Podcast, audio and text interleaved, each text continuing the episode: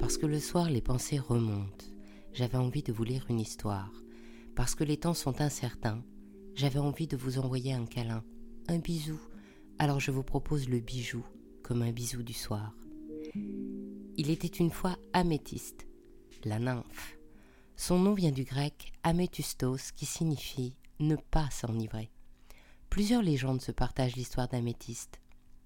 La légende grecque raconte que Dionysos, le dieu de la vigne, du vin et de ses excès, de la folie et de la démesure, était furieux d'avoir été insulté par un mortel. Il jura de se venger sur le prochain mortel qui croiserait sa route, et fit apparaître des tigres affamés.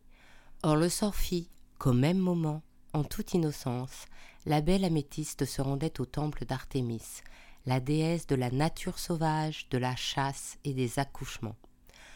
Comme les tigres se ruaient sur elle, Artémis la transforma en pierre pour la protéger. Comme elle était belle, c'est en statue de quartz pur qu'elle se transforma. Devant tant de beauté et de pureté, Dionysos pleura de remords. Ses larmes de vin coulèrent sur la statue, qui se colora de pourpre violette, et il donna alors à la pierre le pouvoir de dissiper l'ivresse. Une légende romaine raconte que la nymphe Artémis avait une jolie voix qui séduisit Bacchus, le dieu de la vigne, du vin et des festivités, mais aussi de la danse, de la végétation, des plaisirs de la vie et de ses débordements.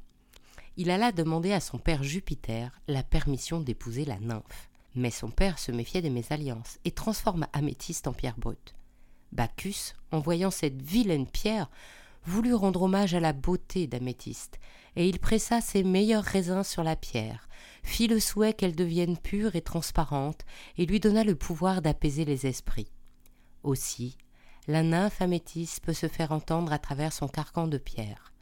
En l'arrosant d'eau, elle répond aux questions de son possesseur, et pour cela, elle adopte la voix de l'enfant qui sommeille en chacun de nous.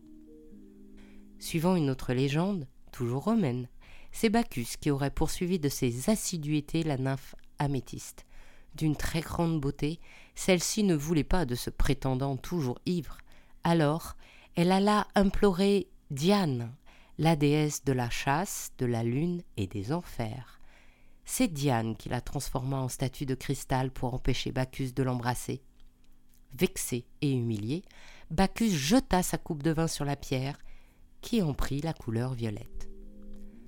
Depuis, l'améthyste est symbole de la sobriété, ce qui explique que dans l'Antiquité, les Grecs, comme les Romains, buvaient leur vin dans des coupes d'améthyste. On lui prête aussi des qualités de piété, et les évêques traditionnellement portent un anneau épiscopal orné d'améthyste qui vient en aide à toute personne qui la baise, en lui apportant la sagesse et en purifiant des mauvaises pensées, d'où son surnom, la pierre des évêques. Dans l'hindouisme, le violet est associé au chakra couronne, celui de la spiritualité, qui gère l'équilibre entre le physique et le spirituel. Le chakra couronne est le septième et dernier chakra, comme la dernière pierre du chemin de l'équilibre. Situé tout en haut du crâne, il est le dernier point entre soi et le reste de l'univers.